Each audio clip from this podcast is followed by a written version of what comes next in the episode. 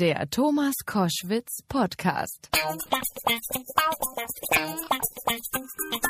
Koschwitz zum Wochenende jetzt mit Deutschlands bekanntestem Karriere- und Gehaltscoach.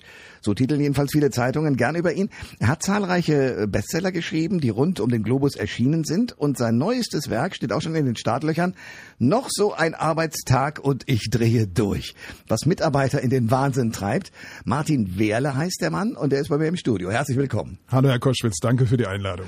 Ihr neues Buch ist ein Sammelsurium an Dingen, die Mitarbeiter in den Wahnsinn treiben. Was ist so die Top 5? Also ganz oben steht, dass Chefs kein Vertrauen mehr in Mitarbeiter haben, dass Mitarbeiter oftmals kontrolliert werden, dass Kontrolleure aus der Zentrale kommen. Ich beschreibe einen Fall in meinem Buch, der spielt in einem Coffeeshop. Sie müssen sich vorstellen, da steht eine Frau hinter der Theke, die hat ungeheuer gute Kenntnis ihrer Kunden. Die ja. weiß, wenn einer reinkommt, das ist der Herr Meier, der möchte immer einen Käsekuchen, der trinkt nichts dazu und sie gibt ihm das, was er braucht. Okay. Eines Tages wird sie zu ihrem Chef gerufen und es heißt, sagen Sie mal, es war ein Kontrolleur aus der Zentrale da und der hat Ihre Arbeit massiv kritisiert. Und wissen Sie, warum sie kritisiert wurde?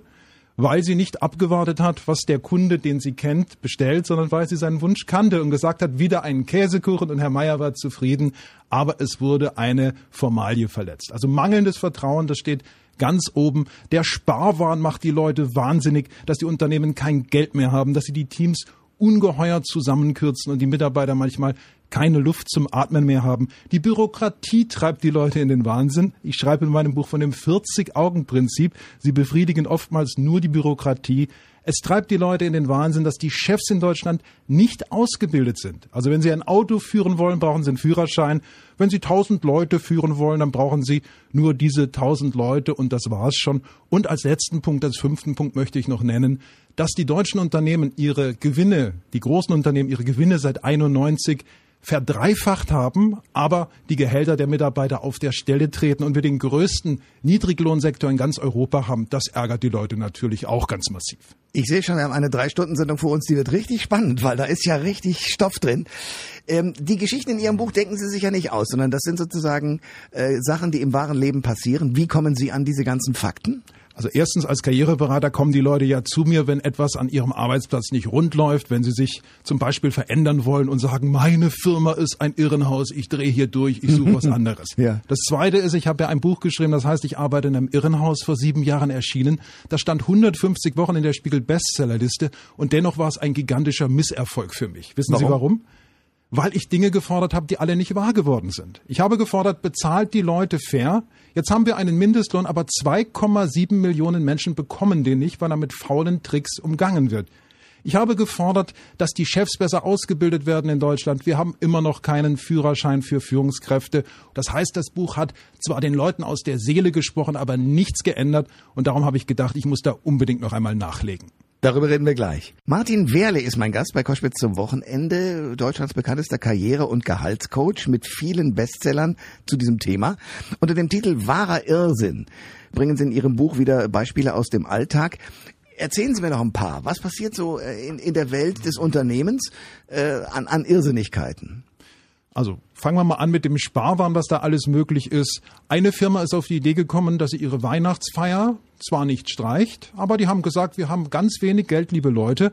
Wie wäre es denn, wenn ihr selbstgemachtes mitbringt? Also mussten die Mitarbeiter für ihre Firma als Sponsor einspringen, mussten Kuchen backen, Salate machen und die Chefs, die haben nichts mitgebracht und haben sich die Bäuche rund gefressen. Das ist natürlich eine Sache, die die Leute massiv ärgert, irritiert und stört. Dann gibt es auch große politische Entscheidungen. Beispielsweise ein Mitarbeiter in einem Konzern guckt im Intranet eine Liste an, wo steht, wer am Jahresende ausscheiden wird. Hm. Leute, die in Rente gehen, überwiegend, auf einmal steht sein Name drunter. Er kriegt einen Riesenschrecken, eilt zu seinem Chef und erfährt dann auf diesem Umweg, ja, Sie sind entlassen worden, ich wollte Ihnen das noch rechtzeitig mitteilen, bevor es veröffentlicht wird. Das ist leider nicht passiert. Oder weitere das ist Sache. Doch irre. Ja, das ist völlig irre. Und da dreht man natürlich als Mitarbeiter auch durch und sagt, warum spricht mit mir keiner? Alle am Markt wissen das. Oder ich erzähle Ihnen noch eine Geschichte. Mitarbeiterbefragung. Das ist ein modernes Instrument. Also man gibt den Mitarbeitern Fragebögen. Da steht drauf, wie zufrieden sind sie mit ihrem Chef, wie finden sie unsere Firmenkultur und so weiter. Man tut also so, als würde man sich für die Meinung der Mitarbeiter interessieren. Aber In Wirklichkeit ist es doch so, ich habe es gerade verfolgt bei einer Firma, da haben die Mitarbeiter erstens diese Fragebögen, die sollten sie in einen Briefkasten in der Firma einwerfen, die haben die erstens mal nur mit Plastikhandschuhen angefasst, weil sie nicht erkannt werden wollten aufgrund ihrer Fingerabdrücke. Das Irre. heißt, das Vertrauen ist völlig zerstört. Man spielt Prager Frühling, wenn man solche Umfragen macht und danach fahren wieder die Meinungspanzer ein, wenn einer am Alltag dem Chef widerspricht. In vielen Betrieben riskiert er seine Karriere. Und das finde ich sehr schade, denn wir brauchen doch viel mehr Querdenker und Leute, die außerhalb der Reihe stehen. Aber woran liegt das? Also ich meine, wer, wer hält das denn klein, beziehungsweise warum sind die Chefs auf diesem Trip? Das ist ja, äh, so wie Sie schildern, auch mit der, oh, wir haben es leider verpennt zu sagen, dass sie rausgeschmissen werden, ähm, zeugt entweder von Dummheit oder wahnsinnigem Zynismus. Sind alle so zynisch, deine Ich glaube, ich glaube gar nicht, dass es Zynismus ist, sondern ein System belohnt ja gewisse Verhaltensweisen und es bestraft andere. Und jetzt schauen Sie, viele Vorgesetzte, die leiten einen Profit Center. Das bedeutet, sie haben eine Lohnliste. Das zeigt, ihre Abteilung gibt so und so viel Geld aus. Wenn es ihnen gelingt, weniger Mitarbeiter zu haben, Leute rauszukegeln, rauszuekeln, rauszumobben, kriegen Sie persönlich dann eine höhere Prämie. Und dieses System, das setzt völlig falsche Ansätze, völlig falsche Anreize. Und ich glaube, wir müssen da einfach wieder mehr Menschlichkeit in die Arbeitswelt bringen. Denn ich finde nicht nur, dass die Menschen den Arbeitgebern dienen müssen, sondern die Arbeit muss ja auch den Menschen dienen. Die hat einen gesellschaftlichen Zweck. Und daran müssen wir die Unternehmen massiv erinnern. Denn das möchte ich an dieser Stelle sagen. Wir alle tragen ja zum Erfolg der Unternehmen bei. Die nutzen unsere Ausbildungen, unsere Studiengänge. Die Leute, die studiert haben, die kosten über 100.000 Euro jeden einzelnen Steuerzahler, der uns jetzt zuhört. Und die Unternehmen, die sind es uns auch schuldig, dass sie ihre Mitarbeiter anständig und fair behandeln. Und das ist nicht der Fall. Ich greife das in meinem Buch ja augenzwinkernd manchmal auf. Ich erzähle Geschichten, über die man lachen kann. Aber wenn man betroffen ist, da kommen einem dann doch eher andere Tränen. Koschwitz am Wochenende mit einem spannenden Mann im Studio, Martin Werle, der das Buch geschrieben hat, noch so ein Arbeitstag und ich dreh durch. Was Mitarbeiter in den Wahnsinn treibt, der schreibt da deshalb drüber, weil er zu den bekanntesten Karriere- und Gehaltscoaches Deutschlands zählt und eben äh, von vielen Menschen angesprochen wird, die entweder mit ihrem Unternehmen nicht glücklich sind. Kommen zu Ihnen auch Chefs? Ja, natürlich. Es kommen auch Chefs zu mir. Ich spreche auch vor Chefs. Das heißt, äh, es sind aber bestimmte Chefs, die zu mir kommen. Welche? Das sind Chefs, die aufgeschlossen sind, die auch merken, dass etwas schief läuft. Ich hatte mal einen Chef bei mir, der hat mir folgende Geschichte erzählt. Der sagte, neulich hatte ich ein Erlebnis, das konnte ich nicht glauben. Es war Samstagmorgen im Winter. Er wollte von Hannover nach Hamburg fahren, ging zu seinem Auto. Es war dunkel draußen, Schneesturm. Da kommt ihm ein Mensch mit einer Kapuze im Gesicht entgegengerannt. Er denkt schon einen Überfall. Der hebt die Kapuze. Es ist ein langjähriger Mitarbeiter. Und im Licht der Straßenlaterne unterhalten sich die beiden. Und der Chef erfährt, dieser Mann läuft Marathon. Dafür bereitet er sich vor, läuft bei Wind und Wetter am Wochenende 40 Kilometer auf zwei Tage verteilt. Und jetzt fragt mich dieser Chef, wie kann es sein, Herr Werder, dass derselbe Mann, den ich in meiner Firma zum Jagen tragen muss, so engagiert ist, sobald er mein Büro verlässt. Da läuft er sogar Marathon. Wie kann das eigentlich sein? Dann habe ich gesagt, okay, ich komme mal ein paar Tage zu Ihnen in die Firma. Dann saß ich da so als stiller Beobachter in der Ecke. Und wissen Sie, was ich gesehen habe, Herr Koschwitz? Ich sah einen Chef, der alles selber machen wollte. Die Mitarbeiter brachten ihm, der hat eine Agentur geleitet, die Mitarbeiter brachten ihm Entwürfe, der schaute drauf und sagte, gar nicht schlecht, aber hier, hier, hier und hier machen wir es noch anders. Und natürlich, wenn sie immer korrigiert werden, wenn immer einer es besser weiß, wenn sie nur eine Aushilfskraft sind, dann verhalten sie sich eines Tages nicht mehr engagiert. Und darum fordere ich so sehr, habt Vertrauen in die Leute als Unternehmer, denn die Mitarbeiter, die wissen heute sehr genau, was sie tun. Die sind prima ausgebildet und die haben ihren Beruf mit Bedacht gewählt. Also wenn Sie schauen, wie die häufigsten Nachnamen in Deutschland sind, ob Müller, ob Meier, ob Fischer, ob Jäger, das sind Berufsbezeichnungen, das kommt aus dem Mittelalter. Menschen lieben ihre Berufe eigentlich, es sei denn, man verdirbt ihnen die Freude an der Arbeit und das passiert leider jeden Tag in Deutschland. Wie kriege ich es denn aber hin als Chef? Äh, Ich bin es in kleinen Bereichen auch immer mal gewesen und habe mich immer genau an diesen Satz auch versucht zu erinnern. Aber wie kriege es hin, ähm, als Chef zuzuschauen, wie jemand na, ich will nicht sagen Blödsinn macht, aber kurz davor steht und trotzdem die Nerven zu behalten, weil äh, natürlich muss jemand was üben, aber wenn es sozusagen ein Endprodukt geben muss, das dann in der Öffentlichkeit präsentiert wird, muss es leider gut sein. Also wie kriegt man diese diese Grauzone hin zwischen Arbeitgeber und Arbeitnehmer? Also ich verstehe genau, was Sie meinen. Man will natürlich auch nicht zuschauen, während da etwas passiert, was der Firma schadet. Das finde ich auch richtig.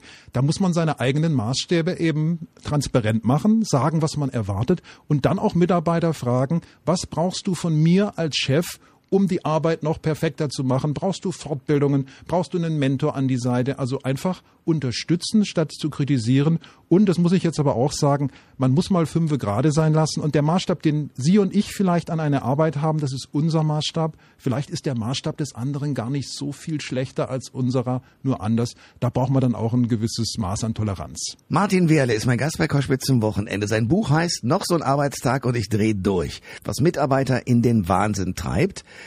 Ähm, ich habe vor kurzem ein Buch in der Hand gehalten, äh, da hat der Autor sinngemäß gefordert, also hört mal auf mit dem Quatsch, äh, dass man äh, in seinem Beruf sich selbst verwirklichen muss, ähm, sondern Beruf ist zum Geldverdienen da und ähm, damit ist es auch gut.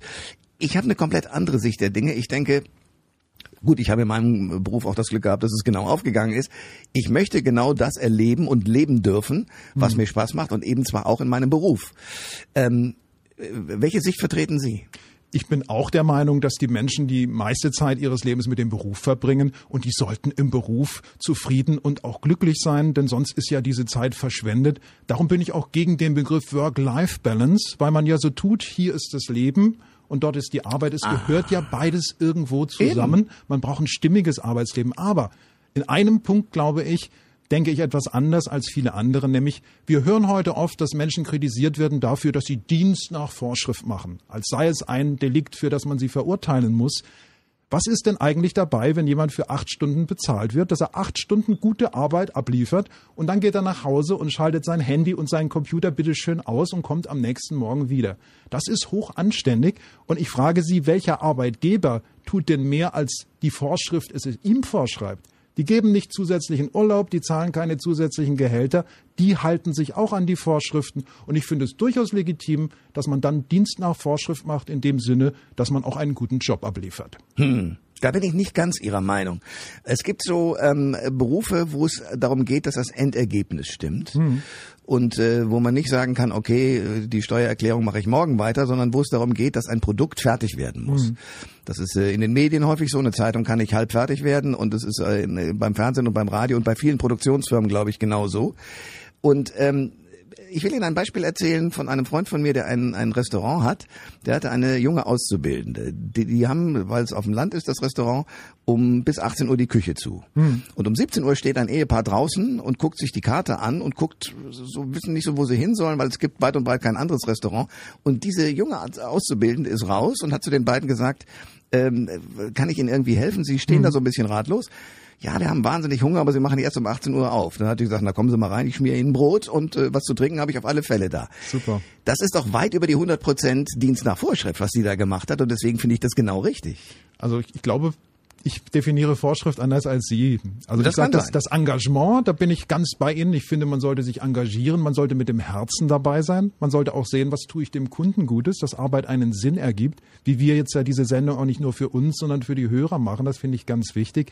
Nur, Vorschrift bedeutet eben auch, dass ich zu einem gewissen Zeitpunkt Feierabend machen darf. Und wenn es mal länger dauert, bin ich auch dafür, dass jemand dann mal ein oder zwei Stunden länger bleibt. Die sollte er dann aber, wenn die Arbeit weniger Druck macht, wieder zurückbekommen. Das geht in den meisten Betrieben und auf diese Weise sind beide Seiten dann zufrieden. Martin Wehrle ist bei Koschwitz zum Wochenende, Deutschlands bekanntester Karriere- und Gehaltscoach ähm, ich sage das immer so Gehaltscoach, was mache ich denn, wenn ich unbedingt mehr Geld haben will, aber nicht so richtig weiß, wie ich dem Chef erkläre, dass es dann doch zwei bis 3.000 Euro mehr sein sollen und zwar im Monat. das, so geht's nicht. Also wie geht's denn richtig? Es geht so, dass Sie auf, zum ersten Mal aufzeigen, dass Sie Ihre Leistung ausgebaut haben. Sie werden nicht teurer, Sie wollen auch keine Gehaltserhöhung, was ja schon nach teurer werden klingt, hm. sondern Sie sagen, ich möchte eine Gehaltsanpassung, denn ich habe meine Leistung ausgebaut. Und damit Sie in diesem Gespräch sicher auftreten, legen Sie eine Leistungsmappe an. Da schreiben Sie auf, was Sie alles Gutes für die Firma getan haben. Haben Sie zusätzliche Gewinne erwirtschaftet? Haben Sie Ausgaben minimiert? Haben Sie Ihre Qualifikation ausgebaut? Haben Sie einen Auszubildenden eingearbeitet? Personalverantwortung übernommen? Also wenn Sie all das auflisten, dann wird der Firma deutlich, schau mal an, der Koschwitz, der hat ja im letzten Jahr deutlich mehr gemacht als zuvor. Und vor diesem Hintergrund ist dann eine Gehaltsanpassung relativ leicht durchzusetzen, wobei das vielleicht noch als abschließenden Tipp. Sie müssen immer mehr fordern, als Sie tatsächlich haben wollen. Also ich gebe ein Beispiel, wenn jemand jetzt ein Monatsgehalt von 3.800 Euro haben möchte, dann sollte er unbedingt 4.050 fordern. Ungerade Zahl, nach Studien immer am besten, weil das so bestimmt wirkt, das hätte man sich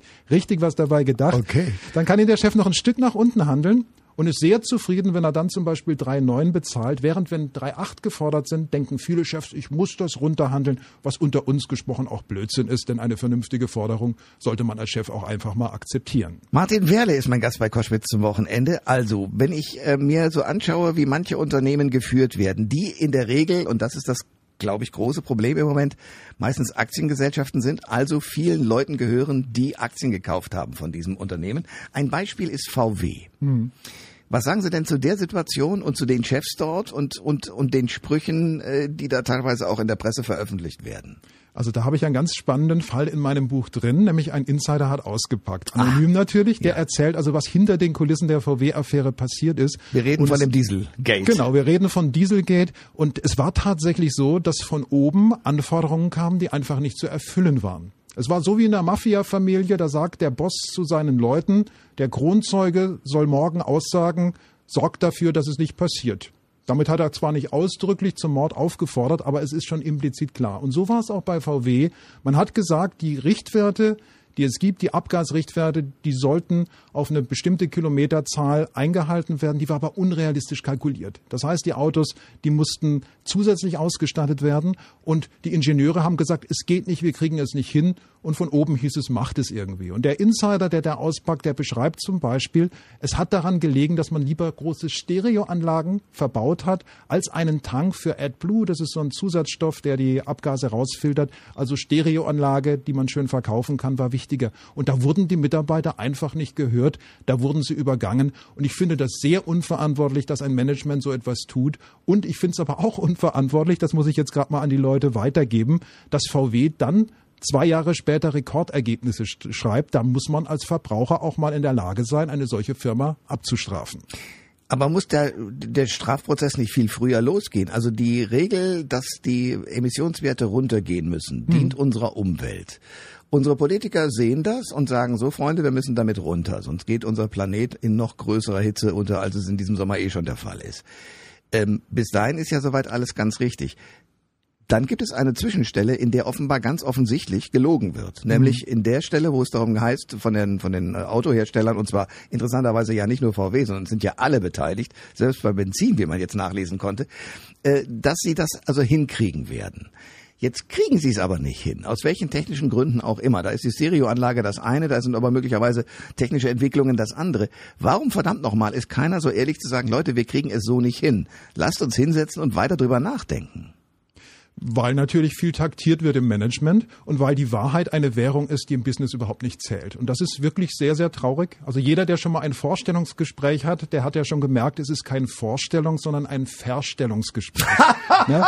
Es wird, wird ihnen ja immer erzählt, das Blaue vom Himmel, es ist wunderbar bei uns, die Aufgabe ist eine Riesenherausforderung. Ich bin dafür, dass man ehrlich auf allen Ebenen ist. Dass man einem Bewerber sagt, schauen Sie, Ihr Job, der hat ein paar schwierige Komponenten. Erstens, der Vorgänger ist überraschend gegangen gegangen. Das heißt, sie haben einen Riesenberg Arbeit da liegen. Zweitens, die Kooperationsbereitschaft der Nachbarabteilung ist im Moment gering. Und jetzt sage ich Ihnen aber auch noch was Tolles. Und wer dann anfängt, der hat richtig Lust und das ist der richtige Mann. Und so wünsche ich mir auch auf der politischen Ebene, dass ein Manager einfach mal sagen kann, wir haben hier auf der Ebene vollkommen versagt und wir sind bereit, dass wir Vorschläge entgegennehmen. Da muss aber mehr Offenheit her und die ist im Moment nicht gegeben.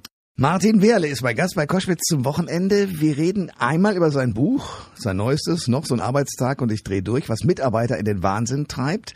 Und wir reden über die Ehrlichkeit in Unternehmen. Ähm, wie stehen Sie eigentlich zur Frauenquote?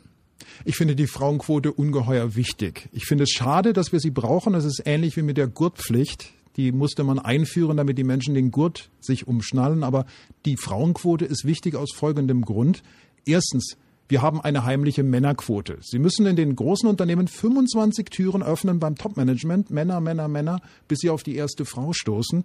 Zweiter Punkt, der wichtig ist, es gibt mehrere Studien, die nachweisen, dass in Unternehmen, wo überdurchschnittlich viele Frauen sind, die Gewinne 50 Prozent über dem Durchschnitt liegen. Das heißt, es tut den Unternehmen gut, wenn da mehr Frauen sind. Jetzt weiß ich aber, dass viele Hörerinnen sagen, warum ist er für die Frauenquote? Wir können es auch ohne schaffen. Wir brauchen diese Krücke nicht. Natürlich, das stimmt. Da fühlt man sich als Frau ein Stück weit zurückgesetzt und unterstützt.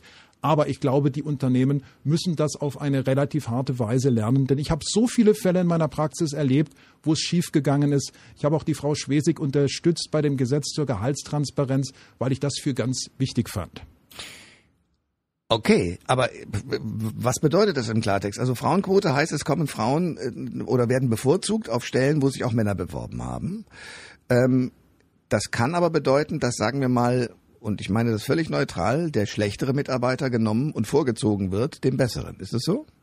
Naja, sagen wir es so, es gibt eine heimliche Männerquote und im Moment ist es so, dass Männer vorgezogen werden, auch wenn sie schlechter als Frauen sind. Denn Frauen haben ja ein großes, großes Problem. Sie können sich eine Krankheit einfangen, die neun Monate dauert und 18 Jahre Nachwirkungen hat. Hm. Das ist das eigentliche Problem, das die Frauen haben. Okay. Und ich finde es ungeheuer schade, denn gucken Sie, wenn das eine Frau unfair geradezu. unfair und wenn eine Frau Mutter wird, das ist ja die beste Managementschulung, die man sich wünschen kann. Schnell auf Krisensituationen reagieren, das muss man in der Erziehung mit einem begrenzten Budget auskommen, führen durch persönliche Autorität. Also ich finde diese Diffamierung der Frauen sehr ungerecht und wir Männer wir haben ja auch Bezug zu Frauen. Wir haben alle Mütter, wir haben vielleicht Schwestern, wir haben vielleicht Frauen. Und ich finde es im Sinne der Gesellschaft, dass da eine Fairness entsteht. Ich wünsche mir jedoch auch, dass Männer nicht benachteiligt werden. Und wenn wirklich der bessere Bewerber der Mann ist, dann soll der Mann den Job bekommen. Aber ich kann Ihnen versichern, oft sind sehr gute Frauen unter den Bewerbern, die aus den genannten Gründen oder aus ähnlichen Gründen nicht genommen werden. Martin Werle ist mein Gast bei Koschwitz zum Wochenende. Wir reden über äh, Unternehmenskultur, über das Verhältnis äh, Chefs und Mitarbeiter. Ganz am Anfang der Sendung haben Sie gesagt, es gibt nach wie vor keinen Führerschein für Manager.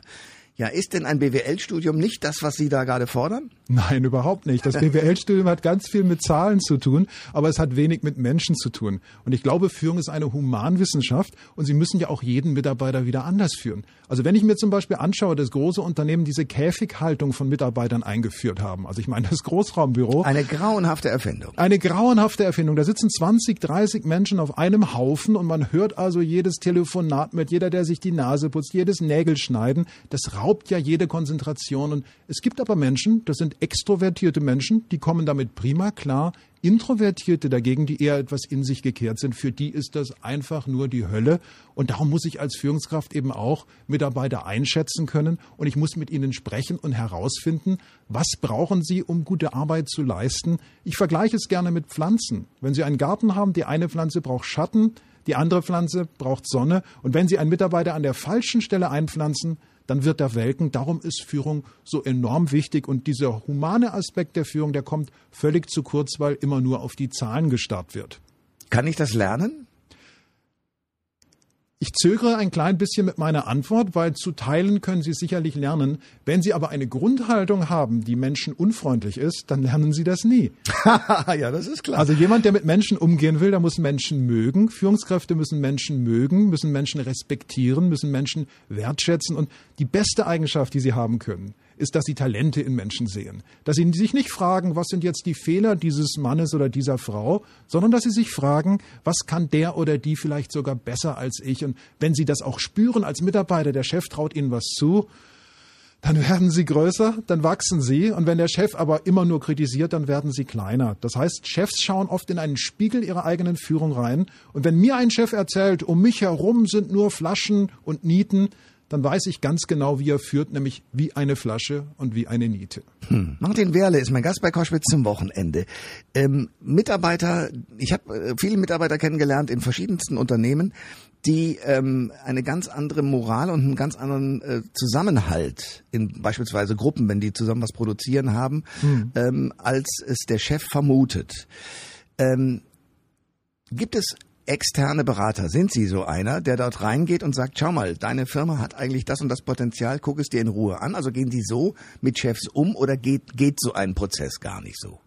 Also ich gehe nie in Unternehmen rein und sage den Leuten, was zu tun ist, weil ich glaube, das große Wissen ist im Unternehmen. Aber ich sage Chefs sehr gerne, wenn die mich hinzurufen und erwarten, dass ich jetzt eine Lösung bringe, hm. dann sage ich, was ich sehr gerne tun kann, ist, dass ich mit ihren Mitarbeitern spreche und dass ich die Weisheit, die im Unternehmen schon da ist, das Wissen über den Markt, die Mitarbeiter haben jeden Tag mit dem Kunden zu tun, die wissen, wer im Team funktioniert, wie das Team funktioniert. Ich kann natürlich dem Chef helfen, dass er dieses Wissen der Mitarbeiter nutzt. Allerdings Unternehmensberater, die einfliegen wie Superman und sagen, ja. ich sage euch, wie es läuft, das sind in meinen Augen oft Scharlatane, denn das Wissen ist in den Unternehmen da. Übrigens auch die Betriebsräte sind sehr, sehr klug, wenn man sie nutzt, wenn man sie einbezieht und wenn sie konstruktiv sind. Die werden oft verteufelt, zu Unrecht in vielen Fällen. Weil sie das äh, Unternehmen bremsen aus Chefsicht, oder? Ja, aus Chefsicht bremsen sie das Unternehmen, aber ich sage es immer so, da sind Schwelbrände. Wenn der Betriebsrat sagt, es sind viele Leute unzufrieden mit diesem oder jenem, finde ich es ganz toll, dass der Chef es erfährt, dann weiß er, was Sache ist und dann kann er eine Entscheidung fällen, ob er das abstellt oder ob er es nicht abstellt.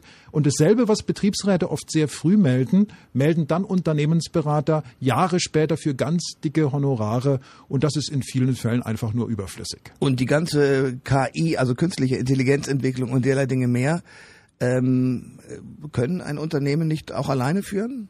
Nein, das glaube ich überhaupt nicht. Ich glaube im Gegenteil, dass Mitarbeiter wichtiger werden. Also nehmen Sie zum Beispiel Telefonhotlines. Ich weiß nicht, wie es Ihnen geht. Ich hasse es extrem, dass ich da mit einem Computer reden muss und ja. dann sagen muss, ja, nein, und der versteht mich nicht. Was haben Sie gemeint?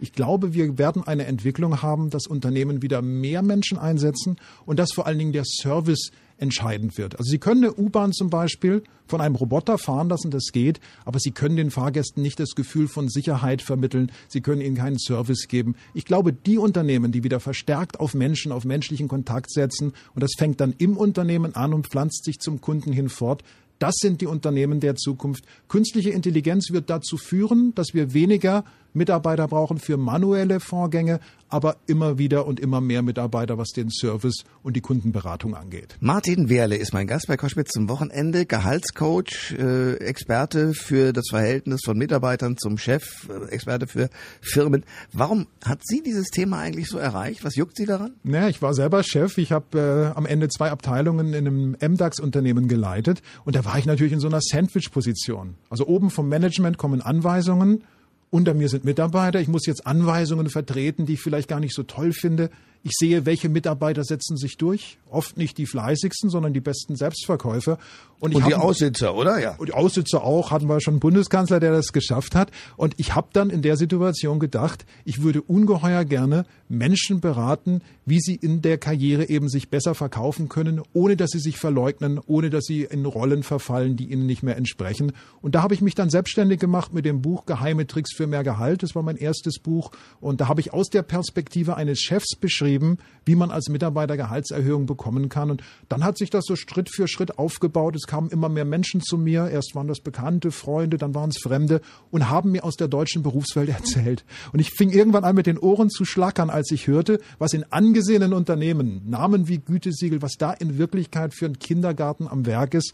Und das war dann der Grund, dass ich dachte, ich muss das einmal aufschreiben, erstens, wenn Leute meine Bücher lesen, kann es ja auch erleichtern zu sehen, ich bin nicht der Einzige, der in einer wahnsinnigen Firma arbeitet. Aber zweitens, das ist meine ganz große Hoffnung, vielleicht ändert sich ja doch mal was, vielleicht schaffen wir es, eine menschlichere Arbeitskultur hinzukriegen. Wahrscheinlich aber erst dann, wenn sozusagen die verordnete Gier, beispielsweise bei Aktienunternehmen, ähm, einer, sagen wir mal, anderen Relation wieder äh, folgt und die zulässt. Also in dem Moment, wo immer der höchste Gewinn rauskommen muss, kann sich das ja nicht ändern. Absolut. Und da sind auch die Mitarbeiter gefragt. Ich appelliere jetzt gerade mal an alle Hochqualifizierten, die uns zuhören und auch an alle anderen. Hochqualifiziert bin ich nämlich auch als Handwerker, wenn ich einen wirklich guten Job mache. Überlegen Sie sich mal gut, für welches Unternehmen Sie arbeiten wollen. Ich wünsche mir, dass die gierigen Unternehmen, dass die Unternehmen, die ihre Mitarbeiter schlecht behandeln, irgendwann Stellen ausschreiben und keine guten Bewerber mehr bekommen. Und ich wünsche mir auch, dass Unternehmen, die menschenfreundlich sind, die auch Gewinne mit Mitarbeitern teilen, statt sie immer nur in die eigene Tasche oder der, der Aktionäre zu stecken, dass diese Unternehmen verstärkt gute Mitarbeiter finden. Und so könnte eine natürliche Evolution einsetzen, zu der wir auch als Kunden beitragen können, indem wir eben bei den Firmen kaufen, von denen wir wissen, dass sie die Menschen gut behandeln und nicht nur, dass sie den billigsten Preis anbieten. Martin Wehrle ist mein Gast bei Koschwitz zum Wochenende, Gehaltscoach, äh, Experte für das Verhältnis von Mitarbeitern zum Chef, äh, Experte für Firmen. Woran liegt es, dass ich immer mehr Chefs erlebe, die ängstlich sind, also die lieber mit der Perspektive im Kopf rumrennen, ich vermeide etwas, hm. als dass ich etwas Neues mache und möglicherweise damit auf die Schnauze fliege, aber dann einen Haufen gelernt habe für die Zukunft weil das Gerede von der Fehlerkultur, das ist alles leeres Gerede. In Wirklichkeit werden Fehler ungeheuer gefürchtet, weil man viel zu kurzfristig denkt. Also wenn ein Kind laufen lernen will, dann muss es halt hinfallen, hinfallen, hinfallen, bis es gehen kann. Und wenn man etwas Neues probiert, in den Medien ein neues Format probiert, wenn man ein neues Produkt an den Markt bringt, darf man nicht erwarten, dass man sofort erfolgreich ist. Und da braucht es halt einfach diesen Mut. Und früher hatten Manager den noch. Ich gebe mal ein Beispiel. Tom Watson, das war der erste Chef von IBM, der hat einen jungen Ingenieur eingestellt. Und dieser junge Ingenieur, der hat einen wahnsinnigen Fehler gemacht. Das hat damals 150.000 Dollar gekostet. Also wenn Sie Inflation rausrechnen, dann sind Sie heute beim zweistelligen Millionenbetrag. Und dieser Ingenieur hat seine Sachen gepackt, wollte vom Hof schleichen. Und dann kam die Sekretärin von Tom Watson und sagte, junger Mann, nicht so eilig, der Chef will Sie sprechen. Na, um Gottes Willen, es wirft mich der Alte persönlich raus. Aber er musste hoch zum Chef. Der saß ihm dann gegenüber mit klarem Blick und er sagte sofort, der junge Ingenieur, es tut mir sehr leid, Mr. Watson, äh, ich weiß, Sie müssen mich jetzt entlassen. Und Watson sagte zu ihm, wissen Sie was, junger Mann?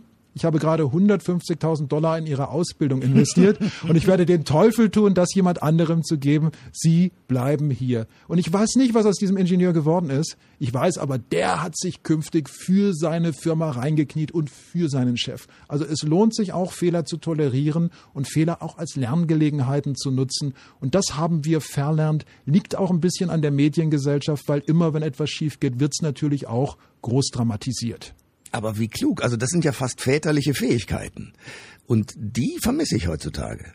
Das ist ein interessantes Stichwort, denn letztlich ist es ja auch eine Erziehungsaufgabe, wenn man Mitarbeiter hat, nicht in dem Sinne, dass man ihnen sagen muss, was sie zu tun haben, aber Verantwortung für sie zu übernehmen, auch eine gewisse Liebe für Menschen zu empfinden, zu sehen, dass jemand eine Schwäche hat und es auch mal akzeptieren zu können. Auf der Seite ist er schwach, aber auf der anderen ist er stark. Also diese Weisheit, diese Klugheit, die fehlt heute oft zu großen Teilen und das könnte Unternehmen sehr vorwärts bringen. Martin Wehrle ist mein Gast bei Koschwitz zum Wochenende. Sein neuestes Buch heißt Noch so ein Arbeitstag und ich dreh durch, was Mitarbeiter in den Wahnsinn treibt. Er ist einer der bekanntesten Karriere- und Gehaltscoaches in Deutschland. Ähm, ich will von einem erzählen, einem Chef, äh, man kann seinen Namen nennen, Eugen Stoll war Chef der Rewe in der Sektion Hungen mhm. und hatte da 600 Märkte, teilweise in Thüringen, teilweise in Hessen. Mhm. Und äh, den fragte ich mal, was einen guten Chef ausmacht und dann sagte er zu mir vor allen Dingen, dass er lange da ist. Denn äh, im Moment ist es so, dass viele Chefs immer so drei Jahre bleiben und gar nicht mehr ihre eigene Ernte einfahren, die positiv sein kann, aber eben auch negativ. Und wenn einer nur kurz da ist, dann kann er ja nichts falsch gemacht haben. Und wenn der sozusagen von Unternehmen zu Unternehmen hopft, ist er ein ganz toller Chef. Wenn er aber natürlich den ganzen Mist, den er möglicherweise hinterlassen hat, nie selbst ausbadet, lernt er auch nichts. Was sagen Sie dazu? Unterschreibe ich absolut und da handelt auch ein Kapitel meines Buches davon. Der Quartalszahlenirrsinn heißt das und da beschreibe ich, wie wichtig diese Quartalszahlen geworden sind. Und ich beschreibe in dem Buch, welche irren Entscheidungen gefällt werden, nur damit die Quartalszahlen besser ausfallen. Also zum Beispiel, es muss eine Maschine erneuert werden, denn die Produktion steht still, aber wenn man diese Maschine erneuert, entstehen Kosten. Also wird die Erneuerung verschoben bis nach Quartalsende, damit es nicht ins Quartal reinfällt. Also insgesamt wird dem Unternehmen geschadet. Und genau das, was Sie beschreiben, ist der Fall. Viele Manager richten Schaden an, sehen das Unternehmen aber nur noch als einen Durchreisebahnhof und bis der Mist, den sie hinterlassen, zu dampfen anfängt, sind sie schon lange im nächsten Unternehmen. Da brauchen wir mehr Nachhaltigkeit und ich schlage mal vor, wir versehen die Manager mit großen Prämien für ihre Leistung. Die sollten aber nicht sofort ausgezahlt werden, sondern da sollten wir mal abwarten, fünf Jahre lang, zehn Jahre lang und dann sehen, was daraus geworden ist. Wer vor fünf Jahren als Manager ein Unternehmen verlässt, der sollte nach meiner Auffassung keinerlei Prämie bekommen und wir müssen sogar überlegen, ob er sein Gehalt mitnehmen darf. Denn Management bedeutet immer, dass ich auf lange Frist arbeite und kein Kurzstreckenläufer bin. Aber das ist gesetzlich alles in Deutschland geregelt nach wie vor. Ja, und das ist ein Fehler. Da muss man Unternehmen auch mehr in die Verantwortung nehmen. Denn letztlich die Mitarbeiter, die bleiben in dem Unternehmen und oft baden die Mitarbeiter miese Entscheidungen des Managements aus. Schauen Sie die Leute mal bei VW an die jetzt, wenn sie sagen, ich arbeite für VW, einen Lacherfolg auf jeder Party erzielen. Und die waren stolz auf ihre Arbeit, ja. die haben gute Jobs gemacht, die können überhaupt nichts dafür. Und dass die jetzt ausbaden müssen, was ihre Chefetage angerichtet hat, das finde ich sehr schade. Und das kann man den Leuten eigentlich auch nicht zumuten. Und darum wünsche ich mir ein Management mit mehr Nachhaltigkeit. Aber das muss ich jetzt wieder hinzufügen, wir müssen an unserem System arbeiten, denn solange wir alles nur an den Zahlen messen, solange wir nur die höchsten, schnellsten Gewinne beachten, so lange wird es natürlich auch nicht diese Vernunft, die ich fordere, in den Unternehmen geben. Sagt ein Mann, den ich sehr schätze. Martin Werle war das bei Koschwitz zum Wochenende. Danke für den Besuch. Vielen Dank, hat großen Spaß gemacht, Herr Koschwitz. Alle Informationen zur Sendung gibt es online auf thomas-koschwitz.de.